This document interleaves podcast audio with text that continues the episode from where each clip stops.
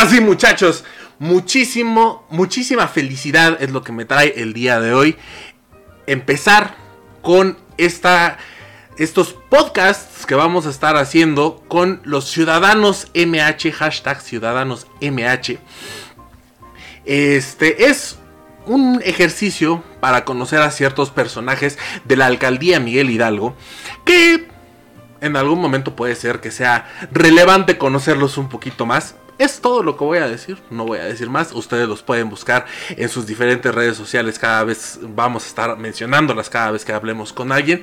Y el día de hoy inauguramos esta serie de podcast con un ciudadano que lleva por nombre Rodrigo Zaval. Rodrigo, ¿cómo te encuentras tú el día de hoy? ¿Qué tal, Gordy? Mucho, mucho gusto de encontrarme aquí. Saludos a todos los que nos estén viendo. Este, pues yo muy contento, muy emocionado y, traemos temas padres hoy. Así es. Con ganas. Así es, traemos muy buenos temas el día de hoy. Él es Rodrigo Zaval, arroba Rodrigo Zaval en Instagram, en, en Twitter y en Facebook. Como también es arroba Rodrigo Zaval, ¿no? Tu página. Es arroba Rodrigo Zaval Pasquel. Pasquel, ahí está. Materno. Pero también lo encuentran como Rodrigo Zaval, así nomás, también así lo encuentran también. Y pues bueno, ¿De qué, ¿De qué va esto? Vamos a estar hablando con esta serie de ciudadanos de la Miguel Hidalgo, por eso el hashtag CiudadanosMH. Y este, vamos a estar hablando de temas de interés general. Y el día de hoy yo quiero empezar la plática contigo, mi estimadísimo Rodrigo, hablando de, un tema que creo que nos apasiona a los dos, que son los videojuegos. Entonces... Eh, correcto, es correcto. Pero me, gustaría, me gustaría enfocarlo un poquito más. Rodrigo es un político. O sea, por eso estamos haciendo esto, porque son políticos a los que voy a estar entrevistando. Este es un político. Y a mí me gustaría saber cómo ha impactado, cómo han impactado los videojuegos, tu vida, este, y si ha tenido algún impacto en tu, en tu formación política los videojuegos. Pues sí, te platico. Mira, a mí, este, yo tengo muy bien identificado el juego que me empezó a involucrar en esto. No, no fue, no fue el juego que me involucró en sí en el tema de la política, pero yo, para no hacer el cuento largo, pues yo siempre he sido un mega nerd de la historia, ¿no? Siempre me ha encantado la historia. Y yo creo que el primer juego que me ayudó a aprender más sobre historia y que me, que me metió esta pasión por los videojuegos fue Age of Empires. Age of Empires, buenísimo. sí, para mí era de los juegos más divertidos porque yo me yo hice todas las campañas de Age of Empires, ¿no? ¿Y qué pasaba? Yo ahí estaba bien chavo cuando salieron los de Age of Empires, tenía 9, 10 años, por ahí no me acuerdo bien, pero yo hacía una campaña y, por ejemplo, me acuerdo perfecto que hice la campaña de, de Gengis Khan, ¿no? Yo veía la campaña de Gengis Khan, ya acababa la campaña y me metí a investigar más. Y así sobre las diferentes campañas. También luego había campañas sobre los aztecas, sobre las cruzadas y esto me metió esta idea de qué padre es jugar y aprender cosas que sí pasaron, porque Age of Empires tenía, tenía una, una producción y una, y una planeación muy apegada a la historia real. Y esto me llevó a querer investigar más sobre cada personaje del que yo aprendía, ¿no? Y esto desde los 8, 10 años, que suena super nerd, pero la verdad es que sí era un niño medio nerd. Este, yo, yo me iba a investigar sobre estos personajes y me apasionaba. Entonces, cuando yo investigaba sobre uno de estos personajes, leyendo sobre este personaje, aprendía sobre otro personaje y esto me llevaba a una red de, de, de, personajes históricos pues que a la larga me fue metiendo mucha pasión, ¿no? Entonces el primer juego así que me que yo creo que me metió en esta línea, que me marcó la tendencia de que debería ir hacia allá fue Age of Empires, ¿no? Ajá, este, oye... ya después de Age of Empires, dime, dime. no, te, iba a preguntar, este, de, de, Age of Empires, ¿cuál fue tu campaña favorita? Nomás por, Mi por saber. Mi campaña favorita era la de los. Era la de los alemanes, los teutones, que era, era este Barbarroja, creo, me parece. o, sí, sí, o Barba Negra. No, no, Barbarroja, Barbarroja. Pero, pero me encanta. Barbarroja, pero me encantaba el tema de las cruzadas. De hecho, gran parte de. Ahí voy. Por el tema de las cruzadas me llevó a otro juego que se llama. Son la es la marca de Total War. Medieval Total War, luego salió la de los Vikings Total War, y ahí ya se pone un poquito más complejo el tema, ¿no? Pero esta campaña en sí de las cruzadas me llevó a este otro juego de, de PC, que es Medieval Total War. que estaba basado en este periodo histórico de las cruzadas y yo quería jugar algo más sobre de las cruzadas porque me interesaba mucho el tema y me metí de lleno a, a Medieval Total War y de ahí me llevó a Rome Total War que es sobre el Imperio Romano, ¿no?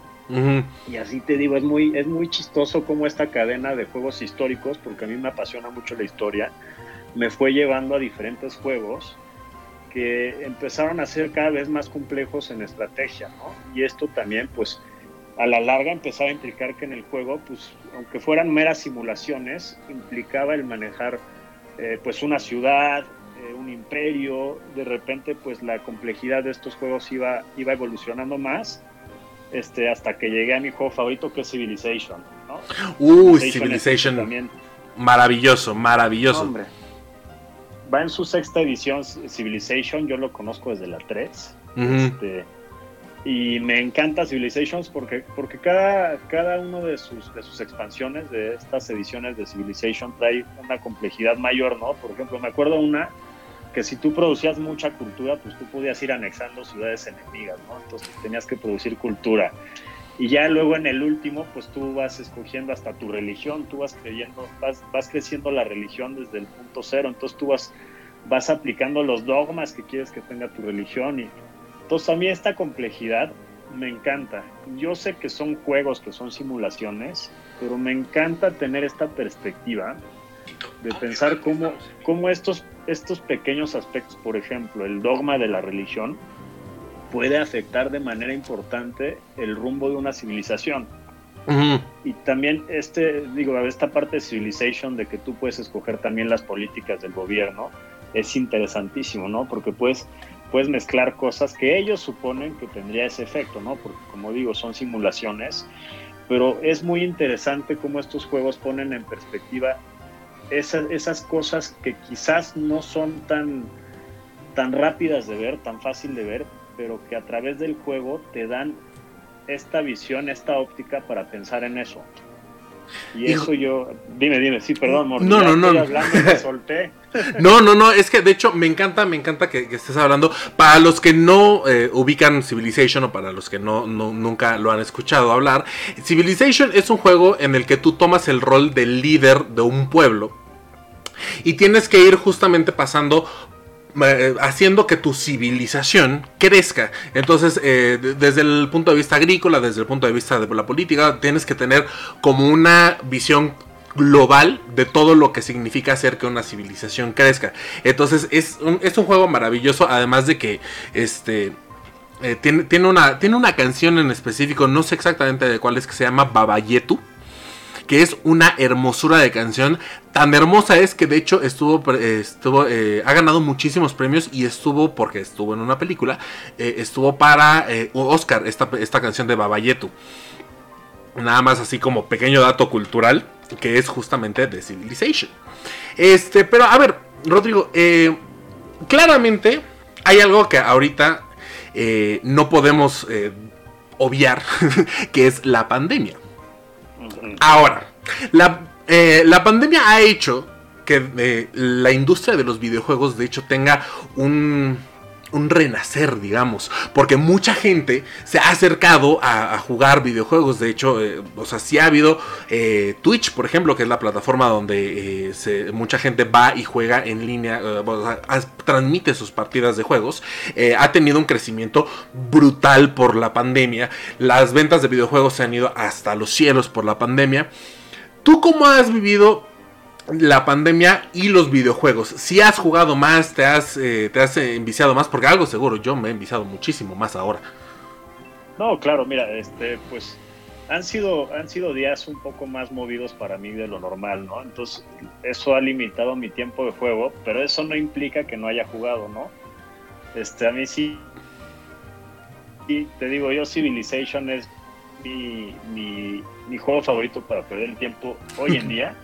Ajá. Pero de todos modos también juego otras cosas como Call of Duty, este, también ahí de repente me gustaba mucho eh, también estos de Assassin's Creed. Te digo, yo soy super nerd de la historia y todos mis juegos como que siempre van hacia allá, ¿no? Este, Entonces, pues yo siempre he jugado ese tipo de, juegos de historia y ahorita en pandemia, pues la realidad es que yo siento que la pandemia nos ha obligado a todos a voltearnos a ver hacia adentro y es algo que hace mucho tiempo no hacíamos o que al menos que hayamos tenido la oportunidad de hablar con un, con un psiquiatra, con un psicólogo o con un terapeuta, pues no lo teníamos tan presente, ¿no? Y yo creo que la pandemia es algo que nos ha obligado a voltearnos a ver. Y yo creo que el voltearnos a ver a veces es muy difícil, es muy complicado para todos, ¿no? Porque ves cosas que te gustan y cosas que no te gustan de tu persona. Y yo creo que los videojuegos son una forma no de evadir, pero de escapar un poco de esa, de esa parte de voltear hacia ti y de ocupar tu mente en otras cosas que te ayudan a, estar más en paz, ¿no? a estar tranquilo. Y yo creo que los videojuegos para mí eso han sido cuando, cuando las cosas se han vuelto demasiado eh, estresantes, eh, pues el, echar un Call of Duty, echar un FIFA, pues a mí me, me libera la mente un rato y aunque no me vaya a pasar cinco horas jugándolo, pues con media hora de estar jugando ya, ya lo puedo apagar y puedo decir, ok, ya estás tranquilo, ahora vamos a pensar en soluciones, ¿no? Y eso ha sido para mí los videojuegos en la pandemia. Han sido también un, espacio de reflexión. Fíjate qué interesante que dices eso porque hay, eh, yo como gamer de Hueso Colorado, definitivamente concuerdo contigo en esta parte de que... Eh, si bien no es como tal evadirnos de la realidad, porque pues, la realidad sigue presente en todo, en todo nuestro alrededor, sí es una muy buena manera de, de, concentrarte. Creo que esa es la, como yo lo describiría, es una manera muy buena para concentrarte en algo y dejar que, o sea, así me pasa a mí, ¿no? Dejar que los problemas empiecen a solucionarse en la parte de atrás de tu cabeza mientras tú estás jugando. ¿no? Entonces creo que esa es una parte bien interesante de, los videojuegos y creo que muchas personas hoy en día eso es lo que les está pasando. Que ahorita tenemos otro tema guardado, pero ahorita entramos que justamente es la salud mental, que ya ahorita empezó Rodrigo a hablar un poquito de eso. Pero antes de que, de que sigamos con eso, tenemos que seguir con el tema de los videojuegos. Y te tengo que hacer la pregunta que yo creo que es, es la más importante de todas. ¿Cómo eres como jugador en línea? Eres, eh, eres pacífico, te pones, te, emocionas, te, te, te, ¿cómo eres? Hay, hay un término, tal vez lo has escuchado, el término de niño rata. ¿Cómo? Dime la verdad, ¿eres un niño rata o no eres un niño rata? no, la verdad soy, ¿sabes qué? Es, dependiendo del juego, ¿no? Te, te, voy a platicar, por ejemplo, cuando juego FIFA, sí soy el ardido que si me van ganando 7-0, aviento el control y apago el, juego y no vuelvo a jugar FIFA en años, ¿no? Este, ahí sí, ahí sí no puedo, ahí sí me gana la ardición y digo, no, ya, ni hablar, porque además creo que si, que si te sales, pues pierdes 3-0, ¿no? Entonces, pues, si ya vas 7-0, pues te conviene, te conviene perder. Este, pero, por ejemplo, también en, en, Call of Duty soy pues mucho de... Soy muy de equipo, ¿no? Soy muy de, este, de, no, pues vamos por acá y así, pero tampoco soy el, el que dice, no, tienes que hacer esto y lo hiciste mal, no soy así, ¿no? Yo también entiendo, entiendo que es un juego y aunque sea competitivo, pues entiendo que no me debe de, afectar lo que pasa más que en FIFA, que ahí sí me ardo muy cañón. Este, pero pues no, yo soy, yo soy un gamer tranquilo, yo soy el que casi no habla más que cuando es necesario, por ejemplo en juegos como Call of Duty, este, y en Among Us la verdad soy, soy muy grillero. En Among Us me gusta. sí me gusta armar las, las, las este, emergency meetings y todo eso así de la nada. Sí soy ese tipo de... En Among Us soy, soy odioso. Híjole. Sí, sí, sí. ubico, ubico perfecto. Ubico, pero eres, eres de los que empieza así de, híjole, es que fíjate que esta persona es muy sospechosa, ¿eh? Aunque no haya hecho nada. ah, yo sospecho mucho. Sí, sí, sí, yo lo entiendo. Yo soy también de esos. Este, bueno, igual, nada más haciendo, haciendo la pequeña explicación, ¿no? Para que sepan. Among Us es, eh, fue un juego es un juego que ahorita está teniendo un éxito brutal porque es un multiplayer, es para varios jugadores y esencialmente hay una persona que es el impostor que tiene que matar a los demás eh, integrantes de la tripulación Y si, si no los alcanza a matar a todos o si los eh, tripulantes hacen todas sus misiones, pierde, ¿no?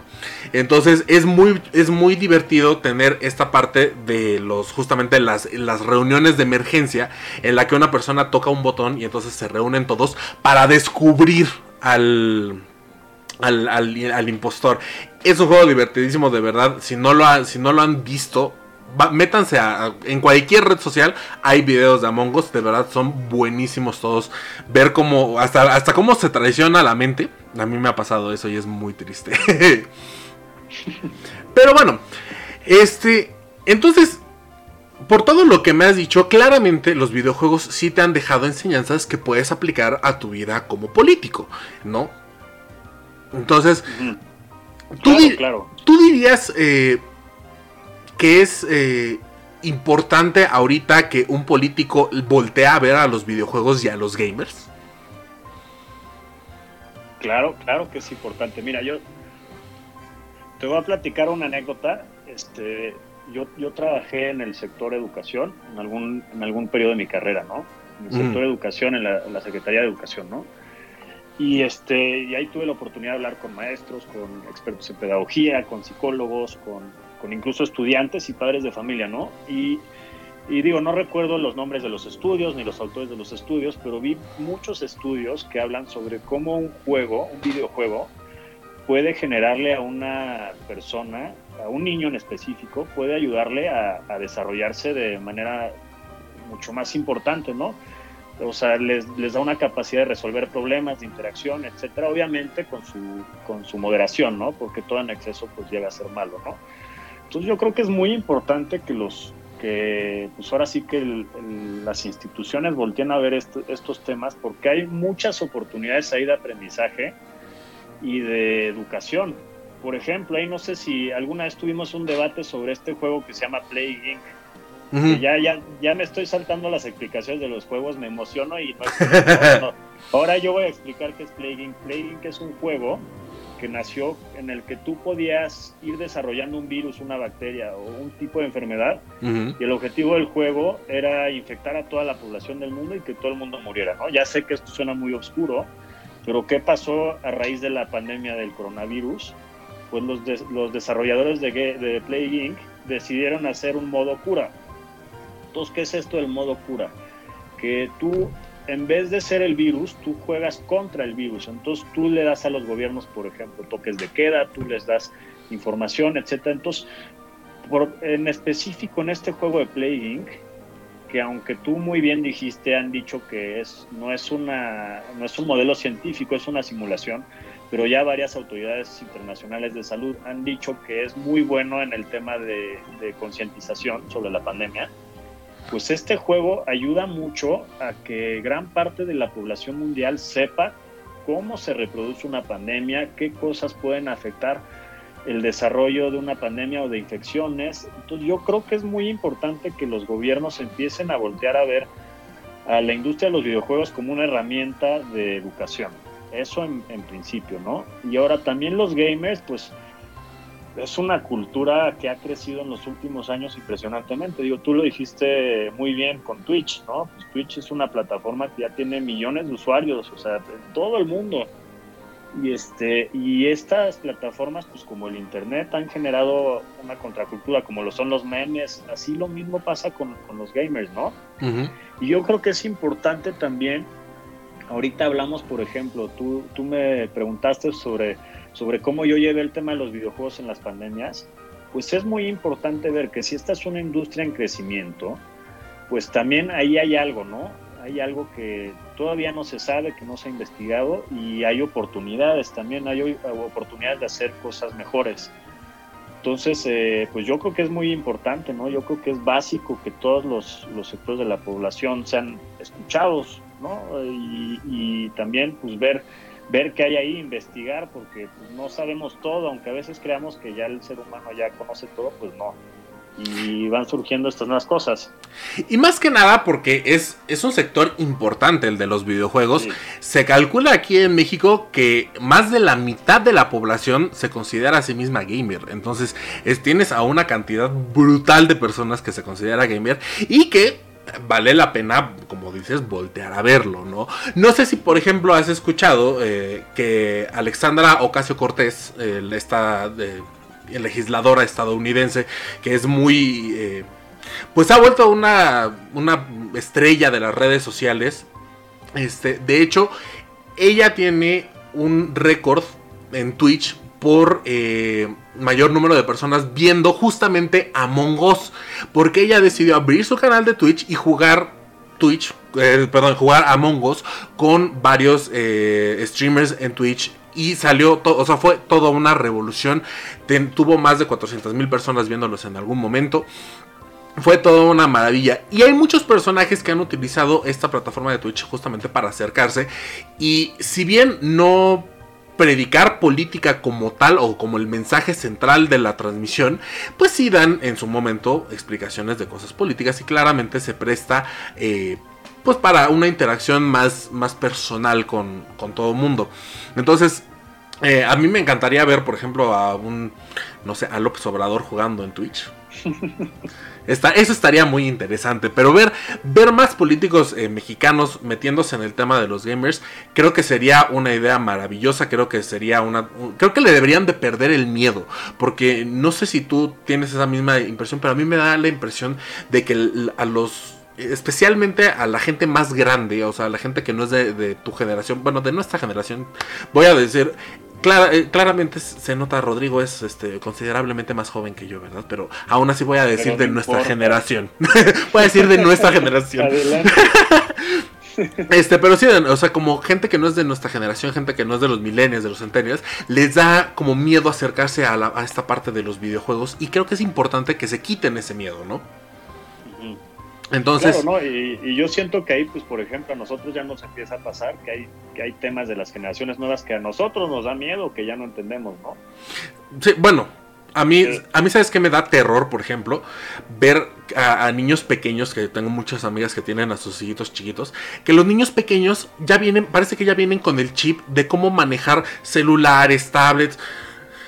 O sea, a mí no es que me haya costado trabajo, pero pues uno tuvo que aprender a manejar un celular touchscreen y así, o sea, no, no fue, no es como que ya viniéramos con el chip. A mí como me, cómo me da, pues me da como cosita ver a los niños ahora, muy, muy rápido aprenden. No, pero más bien yo ahí, lo que he visto, por ejemplo, yo veo a mis sobrinos, tengo, tengo una sobrina y un sobrino, este, yo veo a mis sobrinos jugando en su iPad y digo, no hombre, esto lo, lo mueven cañón. Y lo que me ha llevado a reflexionar de eso es que más que ellos ya sean muy listos, es que ya la tecnología avanzó tanto que hasta un niño de tres años le puede entender. Sí. Sí, Entonces, sí, sí. es, sí es algo que tenemos que tener presente, ¿no? O sea, sí, sí da miedo como ya, ya nos conocen demasiado bien al ser humano. Sí. Este, y sí empieza a asustar, ¿no? O sea, ya, ya, por ejemplo, pues todo esto de los, de los anuncios y de, de redes sociales, no, hombre, ya es todo un mundo que, pues sí, ya, o sea, dices casi, casi, a mí me da miedo, más bien, cuando no sé qué regalarle a Pau, por ejemplo, yo digo en Facebook, ay, ¿qué le regalaré a mi novia? Y ya en dos días me aparecen anuncios, ¿no? De, sí, sí, sí. esto o lo otro. sí, sí, sí. Sí es, sí es impresionante, la verdad. Sí, la verdad es que... Eh, eh, bueno, vamos, em, voy a hacer un pequeño, un pequeño desvío, pero tú, ¿cómo viste este, este tema de la, de la, eh, de la controversia, perdón, que se dio con WhatsApp y sus políticas de, de que iban, según esto que ya nos iban a escuchar, que no es cierto, no iban a leer nuestros mensajes, no iban a escuchar nuestras llamadas, eso nunca fue cierto, o no lo decía en las políticas, pero se, se, extendió mucho y es algo que a la gente le preocupa hoy en día, que compañías como Apple, como Google, que pues estén metiendo y estén escuchando o estén leyendo nuestros mensajes. ¿Tú cómo, cómo ves esta parte? ¿Tú crees que sí es peligroso que sigamos usando, eh, que sigamos permitiendo el crecimiento de estas compañías? Pues mira, yo, yo creo que ese tren ya se nos fue, ¿no? O sea, de entrada, tú en el momento que, haces una cuenta, por ejemplo, de Facebook, que me da mucha risa este mensaje de yo no autorizo a Facebook usar mis datos. Tú en el momento en el que, en el que generas una, una cuenta de cualquier red social, tú estás aceptando a los términos y condiciones que ellos te imponen. El tema es que nadie las, que nadie los lee, ¿no? Entonces, este, yo creo que nosotros, pues ya, ya eso, esa parte ya la, ya, sea, ya es inevitable. Ya tenemos Facebook, ya tenemos Instagram, ya tenemos Twitter y ellos ya tienen los datos que nosotros al crear la cuenta les permitimos acceder. Así es. Entonces, creo, creo que sí es importante el tema de poner bien ciertas reglas sobre la mesa, más más que regular, porque esa plática de regular, pues yo también creo que hay, hay una, una parte importante que tiene que ver con la libertad de expresión, ¿no? Pero, pero yo creo que sí es importante poner límites sobre qué se puede y qué no se puede hacer. Ok. A pues estas compañías. Sí, es, sí, es... Eh, hay, hay una cosa que a mí siempre me da mucha risa, que la gente dice, es que yo no le, yo, a mí no, yo no tengo eh, Facebook, entonces Facebook no sabe mis datos. Pues no, pero tienes un Android, pero tienes un, un teléfono Apple. Y pues, o sea, son compañías que también están recabando datos, ciertos datos, pero todas las compañías recaban datos, ¿no? Entonces, eh, como dices, no, no, nos vamos a meter en esa plática de la regulación de redes sociales porque eso da para... Uh, sí, no, no, no. Muchísimo. tenemos que hacer tres programas. Sí, pero este, pero sí es, eh, y justamente hoy en día aquí en México, y especialmente hoy, eh, es importante que volteemos a ver esta parte de la regulación o no de las redes sociales. Ahí se los dejo como tarea a los que nos están viendo. Este, pero pues bueno, eh, una, una última pregunta. ¿Tú estarías dispuesto a hacer un canal de Twitch? Sí, yo alguna vez te, te voy a decir algo que hice alguna vez que nadie me, que nadie me agregó, me sentí bien triste. puse en Instagram mi usuario de Call of Duty. Ajá. Y dije, órale, para que, me, que me agreguen. Y nadie me agregó. Entonces ya dije, no, pues voy a seguir jugando solo, pero... pero sí, yo estaría, digo, no entiendo, la verdad, no entiendo cómo, funciona Twitch. Tendría que tomar un, curso o ver videos de YouTube, pero sí estaría dispuesto a hacer un Twitch, sin duda. Ahí está, pues en, en algún momento lo convenceremos para que para que abra su canal de Twitch. Yo le voy a mandar los tutoriales de cómo empezar en Twitch. y pues bueno. Por favor. este. Ahora sí, eh, volviendo a el otro tema que ya habías empezado. Eh, hoy en día. Estoy utilizando mucho la frase hoy en día, no sé por qué. Pero bueno, actualmente la pandemia, como dijiste, nos ha hecho voltear a ver hacia adentro. Y también la pandemia está haciendo eh, que las enfermedades de salud mental eh, se manifiesten más y haya más personas que estén manifestando problemas de salud mental. La depresión, la ansiedad, este, este tipo de, situaciones se están presentando más en la gente justamente porque pues estamos viviendo una situación inédita en la historia de la humanidad. ¿no? Llevamos, llevamos ya casi un año, la gran mayoría de nosotros eh, encerrados en nuestras casas por, perdón, por la cuestión de la, de la cuarentena. Este, entonces, eh, es, importante y además eh, personalmente, mm, siempre lo, he dicho abiertamente, yo eh, sufro de depresión y de ansiedad. Entonces me encantaría poder hablar de este tema contigo. ¿Por qué? Porque tú también eh, eres joven y hay una perspectiva muy importante. Hay, se, se estima que este, 15 de cada 100 mexicanos tienen enfermedades de salud mental y muchos de ellos, perdón, no, no enfermedades de salud mental, depresión, y muchos de ellos son jóvenes. Entonces, eh, es importante que como jóvenes hablemos, ya otra vez me estoy diciendo a mí mismo jóvenes, este... Eh, oh, pero, es, pero es importante que hablemos de estos temas y que los hablemos abiertamente y sin tabúes. Entonces, primeramente, me encantaría a mí preguntarte, este, ¿tú eh, qué piensas en general de la depresión y de la ansiedad específicamente? Mira, yo, yo tengo, hay un meme que me encanta, ¿no? Que sale una de las generaciones más grandes que nosotros en el meme diciendo como, en mi tiempo no había psiquiatras, ni terapias, ni eso, y el millennial le dice, pues se nota.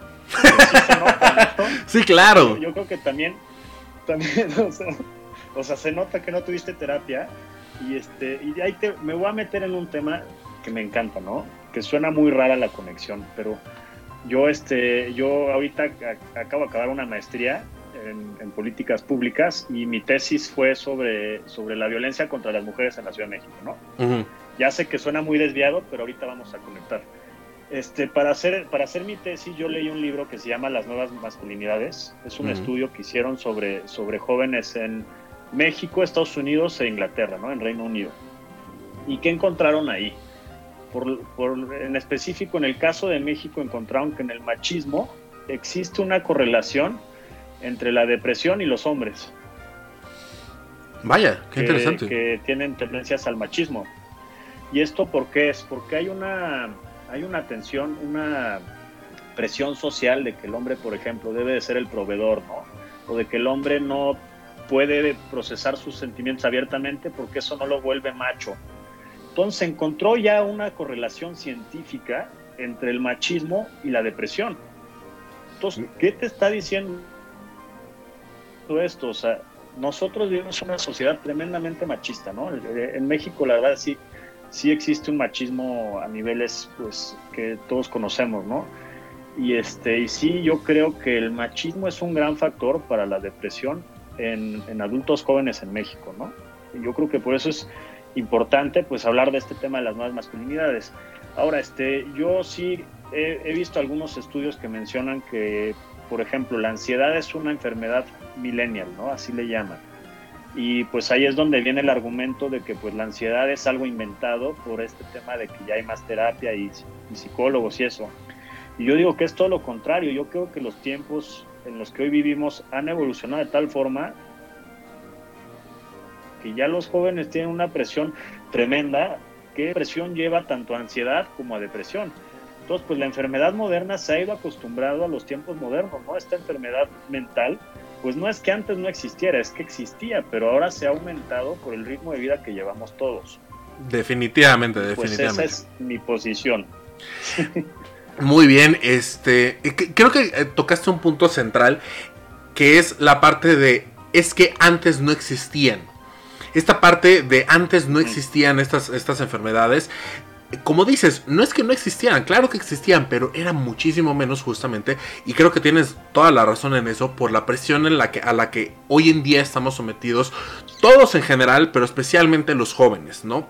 Este, nada más es cuestión de pensar, por ejemplo, un chavo hoy tiene que verse bien en redes sociales, tiene que quedarse bien con el Instagram, que las fotos sean perfectas, que todos sus posts en redes sociales reflejen lo feliz y lo bueno y lo exitoso que es las redes sociales son un factor muy importante en esta parte de, la presión que ahora tienen, por ejemplo, los jóvenes. Y eso solamente hablando de una parte de las redes sociales.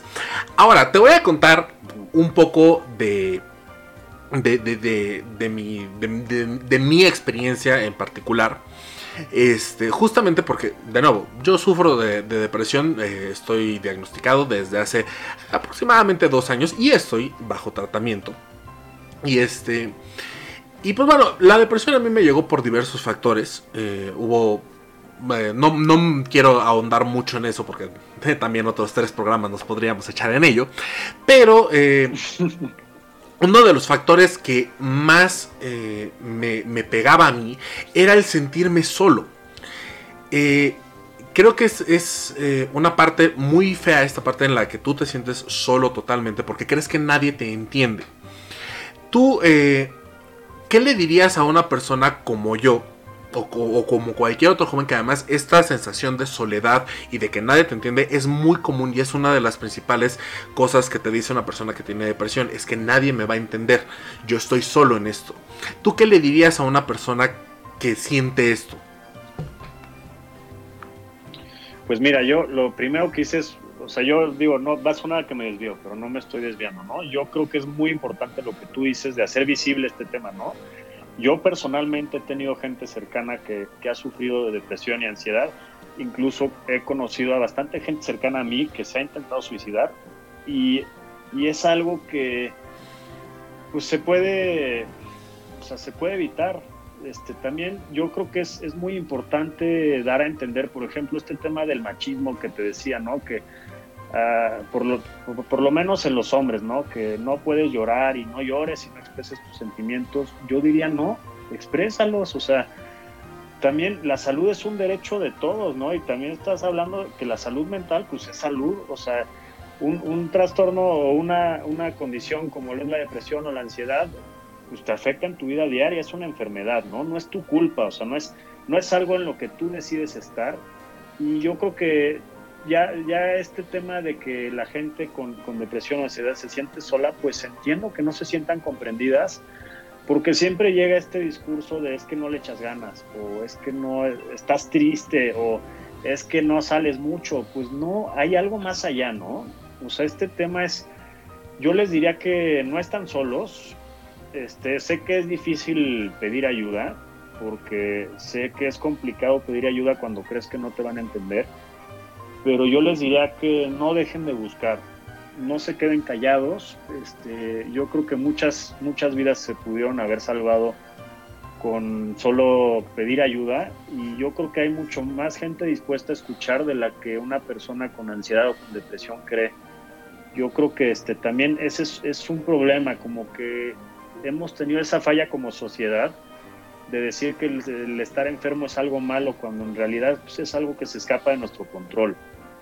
Entonces yo creo, yo creo que tenemos que quitar ese tabú de que la enfermedad es algo malo. A ver, no es algo malo, es, es algo natural y humano. Es algo que va a existir y no va a dejar de existir jamás. Y el normalizarlo, el hablar de ello como tú lo haces, el quitar ese tabú, pues puede salvar muchas, muchas vidas y puede ayudar a muchísimas personas a buscar un tratamiento para una condición que puede ser tratable, ¿no? Entonces, Totalmente. Eh, ahora, eh, hay, una, hay una situación con eso de la, de la depresión y de la ansiedad, especialmente con esto de la, presión, de la depresión, que es que no se trata como una como otra pandemia. Pero la verdad es que la, se calcula que 300, 300 millones de personas tienen depresión en este momento en el mundo. Es una cantidad brutal de personas. Entonces, no, no, me quiero meter mucho en, este, en esta cuestión de políticas públicas, pero mm, es totalmente necesario hacer la pregunta, ¿tú crees que tenemos eh, las políticas públicas correctas o suficientes para tratar eh, con este tema? No nada más de, o sea, es, mm, quiero, ah, quiero decir que me estoy centrando mucho en depresión y ansiedad por la cuestión de que yo sufro de depresión y de ansiedad. Sin embargo, esto es eh, global con todas las, las, enfermedades de salud mental. Pero tú crees que tenemos eh, como país y como sociedad también políticas públicas suficientes para tratar la depresión, bueno, las enfermedades de salud mental? Pues mira, yo te diría este, que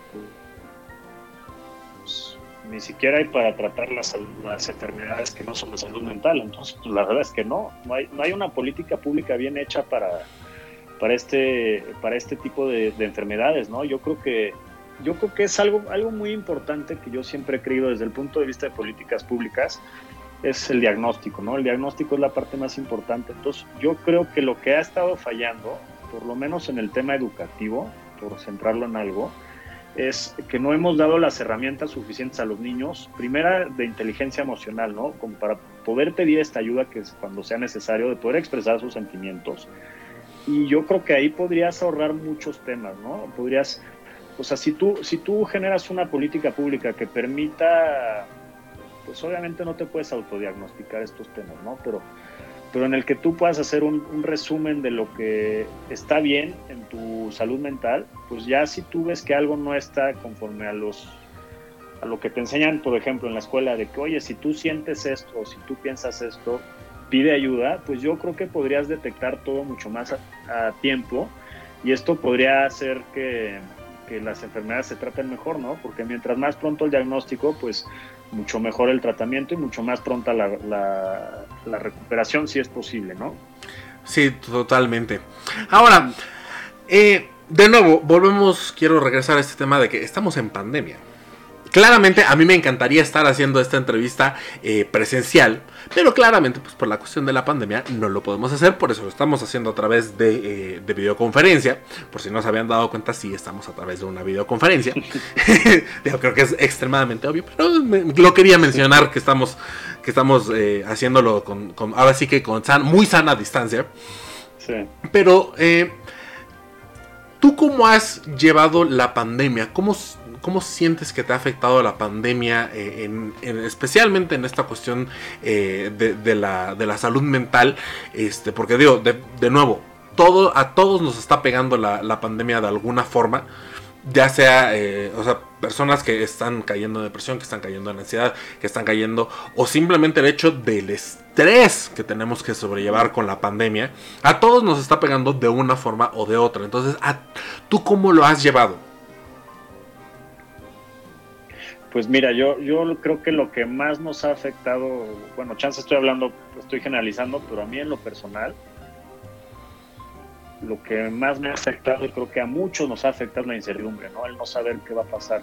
Y eso a mí me ha generado demasiada ansiedad, demasiada ansiedad, demasiado estrés. Este, digo, yo no he sido diagnosticado clínicamente con, con, ansiedad ni depresión, pero yo sí he sentido una ansiedad tremenda de no saber qué va a pasar, ¿no? De, de este, también de preocupación sobre qué, le va a pasar a mis seres queridos, qué va a ser de mi futuro. Yo creo que esa incertidumbre es lo que a todos nos trae un poco fregados, o por lo menos en mi caso personal, eh, pues a mí la, la, ansiedad de no saber qué va a pasar, eso me ha, me ha, traído como loco, ¿no? Ahora sí, eso también me ha llevado a descubrir cosas buenas en la pandemia. Por ejemplo, yo en la pandemia aprendí a meditar, y meditar para mí ha sido increíble, ¿no? Ha sido una herramienta que si la pandemia acaba en un año, yo voy a seguir usando porque me ha ayudado a aclarar mis ideas, este, también me ha ayudado mucho a,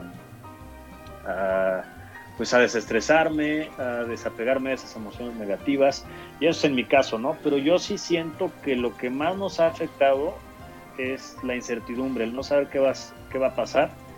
También, pues es obvio que los seres humanos somos seres sociales, ¿no? Y el, el no tener contacto con demás personas también afecta este, también el cariño, el tacto, pues es, parte de nuestra naturaleza, ¿no? a todos nos gusta, este, pues por lo menos que nos den la mano, ya ni la mano nos podemos dar, ¿no? Ahorita nos saludamos con el codo y el codo pues no tiene ni nervios, ¿no? Entonces pues ahí medio latinas a, ver si le das al otro codo.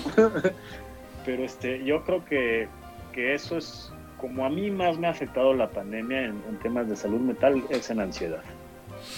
Pues sí, es de nuevo, yo creo que a todos, igual puedo estar generalizando y habrá gente que está llevando extremadamente bien la pandemia y no le está afectando, no, no lo sé, pero realmente sí eh, se ha visto, sí, se ha notado, es muy notorio que a las personas pues les está afectando, están encerrados, estar...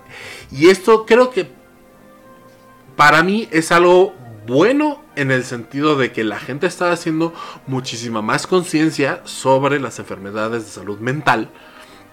Eh, porque como tú bien lo dijiste, ahora estamos mucho volteando a ver hacia nosotros, hacia adentro, ¿no? Y que digo, como dijiste, puede, puede ser muy difícil, es, es muy difícil siempre voltear a ver hacia adentro.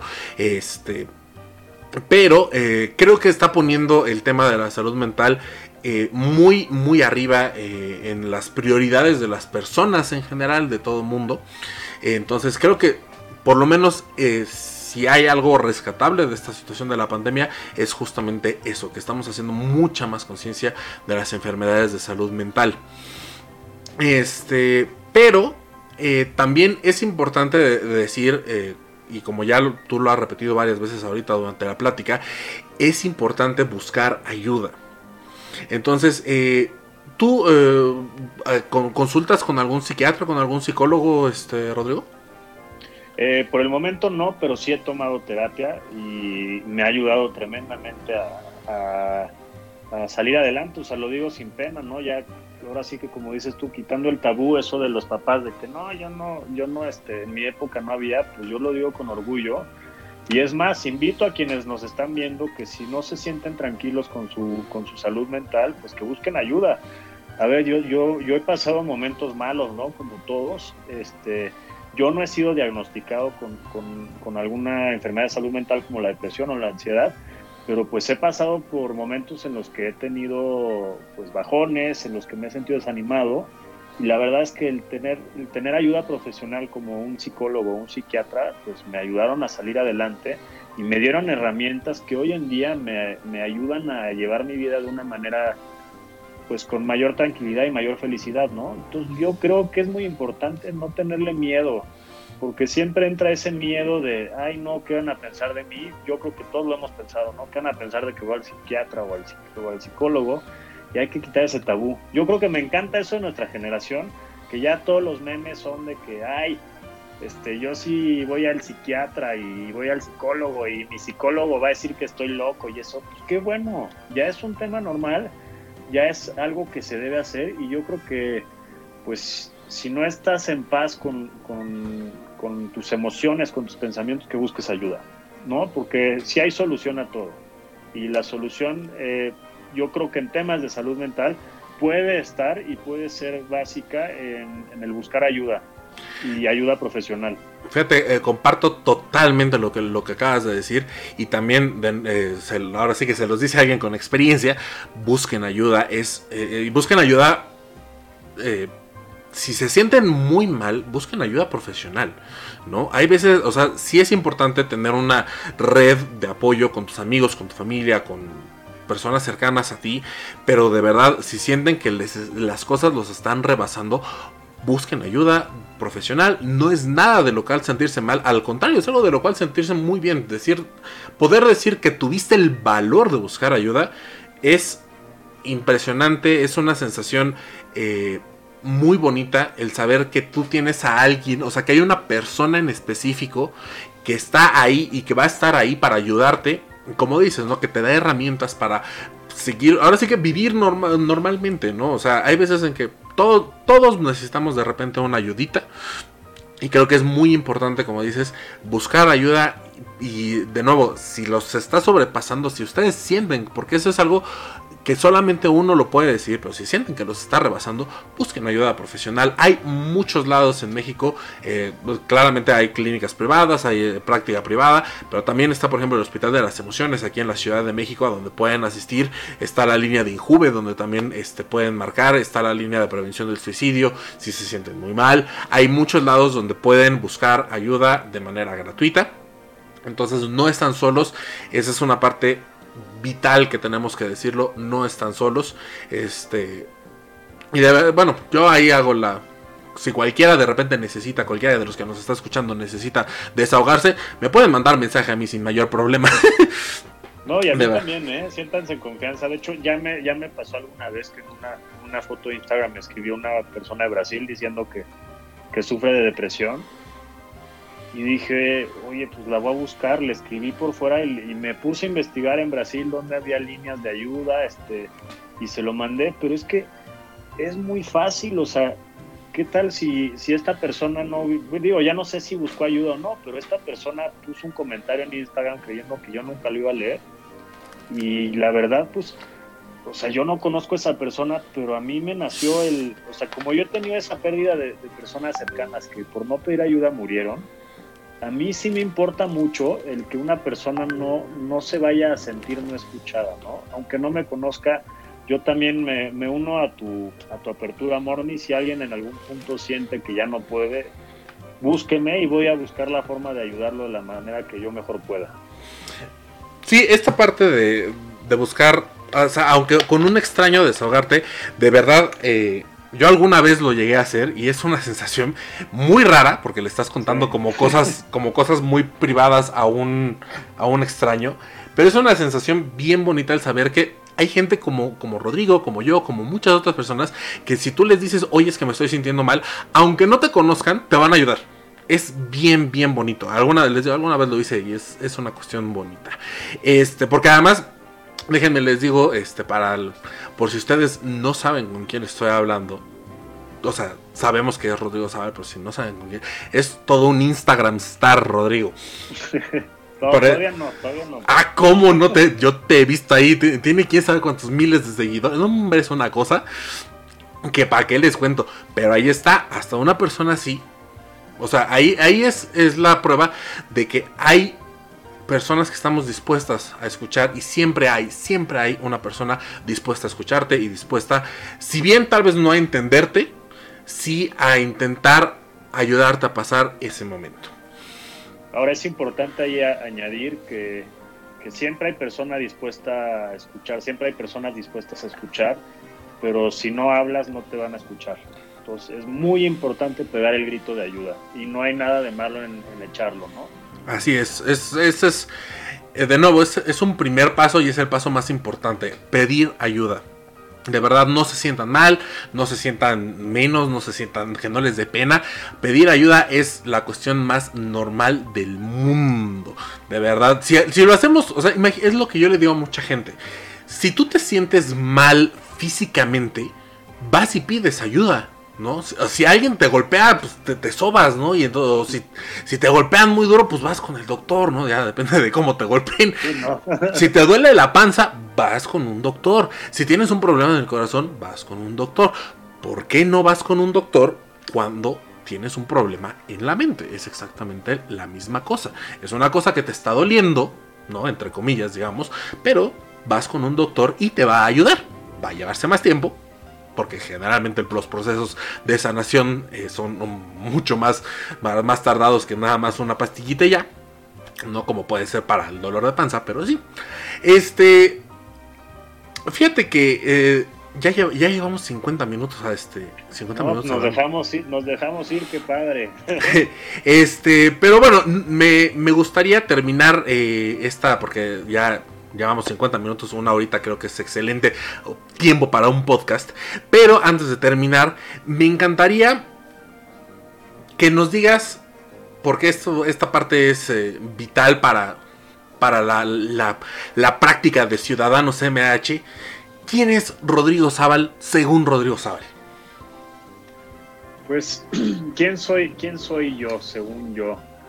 Pues mira, yo soy una persona que ha dedicado su vida o más bien ha estado gran parte de su vida, incluso desde adolescente, preparándose porque tiene una tiene ganas de servir, tiene ganas de mejorar a las, vidas de las demás personas, tiene ese sueño de cambiarle la vida a las personas de manera positiva y este y eso lo vuelve tanto necio porque soy muy necio y soy muy perseverante este pero también lo vuelve, digo, por ejemplo, hay un problema de esos que a veces se, me olvida voltearme a ver a mí, ¿no? Estoy tan pendiente de los demás que se me olvida voltearme a ver.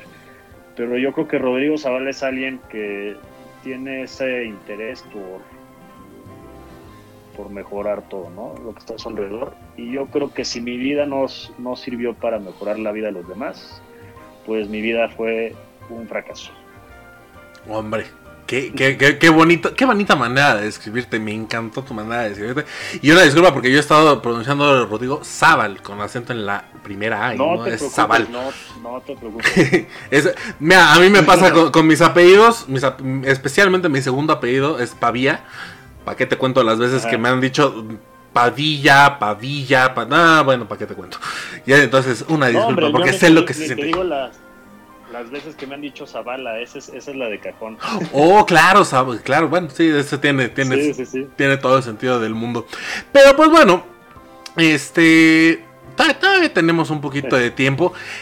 Eh, ¿Cuál es, eh, digamos, cuál sería eh, el, el, logro más grande personal tuyo? Tal vez esto es un poquito muy personal, pero voy a hacer la pregunta. ¿Cuál es tu logro personal más importante hasta el día de hoy? Mira, alguna vez me lo preguntaste por Twitter y puse, tengo dos logros, ¿no? Tengo, este, obviamente, uno es que yo llegué a, una, a un nivel de madurez suficiente para tener una relación sana y tranquila con, con mi actual novia, que la verdad es padrísimo, yo siempre lo he dicho, ¿no? Yo, yo este, cuando cuando me di cuenta que las relaciones no se dan por roles de, tener a la mujer, este, por los roles tradicionales que hay, y cuando buscas a un socio de vida, alguien con quien hacer vida y construir una vida juntos, creo que es padrísimo. Para mí ese es un logro muy importante en mi vida, yo te diría que es el más importante, y el segundo más importante que te he dicho, que alguna vez lo puse en Twitter y hasta dije, ay, sonaste súper superficial, que es que alcancé el sprint en una clase de ejercicio a 25 kilómetros por hora. porque es muy importante para mí?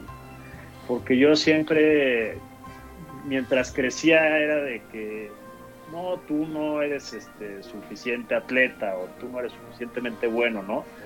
Y cuando yo me di cuenta que el poder está en la mente, pues yo superé todas las expectativas que yo tenía sobre mí mismo a nivel físico, ¿no? Por ejemplo, yo, yo nunca me creí capaz de correr a tal velocidad eh, por tanto tiempo. Y eso fue una forma de mostrarme a mí mismo que se puede lograr lo que se, lo que se busca, ¿no? Y todo está aquí. Híjole. Y también a veces es, es muy importante no, no, no pensar este, en qué digan los demás de ti y a veces la opinión que más importa es la que tú tienes de ti y hay que trabajar sobre esa opinión, no sobre la que tengan los demás de Híjole, me encantaron, me encantaron tus logros. Me declaro fan de tus logros. Son una cosa maravillosa. este, de verdad, eh, bueno, ya es, ahora sí, ya estamos por terminar. Eh, no quiero irme sin de nuevo recordarles arroba Rodrigo Zaval en Twitter y en Instagram. Y lo pueden encontrar como Rodrigo Zaval, así con Zaval, otra vez lo estoy pronunciando mal. Este Rodrigo Zaval. No pasa nada. con B chica, por si acaso alguien se lo pregunta, Rodrigo Zaval. Lo debía haber puesto en la pantalla y se me olvidó ponerlo en la pantalla, pero arroba Rodrigo Zaval este, en su, en su en su Twitter, en su Instagram y Rodrigo Zaval en Facebook. Y este, pues bueno, eh, te quiero agradecer de verdad muchísimo. Eh, por ser el primer participante en este experimento que estamos llamando Ciudadanos MH.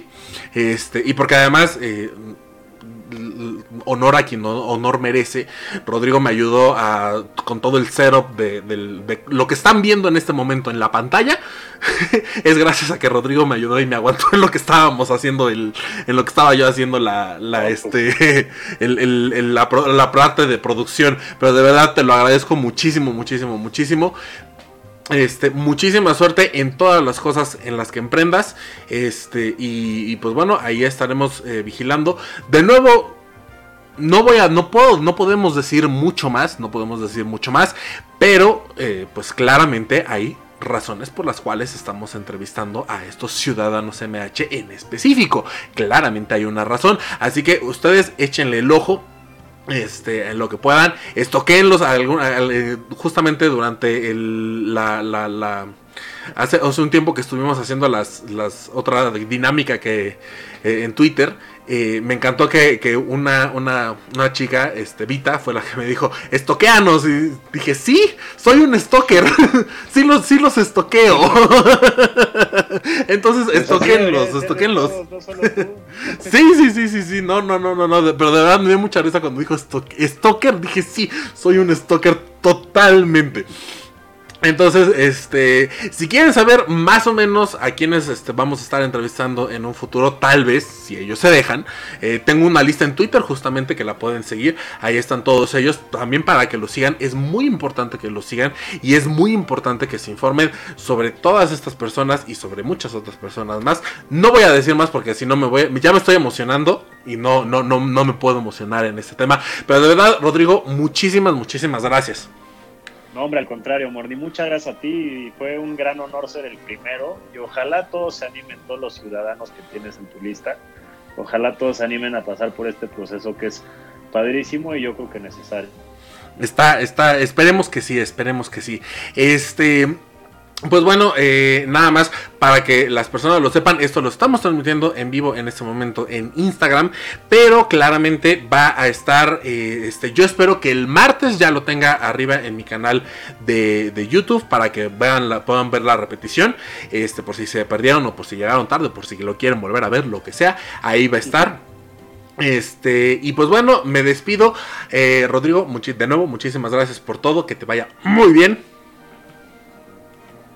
Al contrario, gracias a ti, Morni. Y ahí seguimos en contacto. Ahí nos mandan más preguntas por Twitter. Yo feliz de contestar. y que todo el mundo, todo, el mundo les mande, les mande sus preguntas. Ahora sí, que ya todos contesten. Ay, sí, por favor. Y pues bueno, a todos los que nos estuvieron viendo en este, en este primer podcast de Ciudadanos MH, espero que les haya gustado la experiencia, espero que les hayan gustado los temas. Este fueron temas que, que a los que a los cuales eh, Rodrigo y yo llegamos, platicamos. Entonces, este creo que fueron temas muy buenos, creo que estuvo, estuvo muy buena la plática, estuvo muy sabrosa la plática, creo que daría para muchísimo más, especialmente el tema de la salud mental. Este, pero pues bueno, ni modo, no tenemos tanto tiempo y no queremos hacer esto tan largo. pero pues bueno, muchísimas gracias de verdad a todos los que nos estuvieron viendo y espero que se la pasen muy bien. Nos vemos, ya saben, como siempre, en la siguiente. Perfecto. Gracias a todas y a todos. Nos vemos, Morni.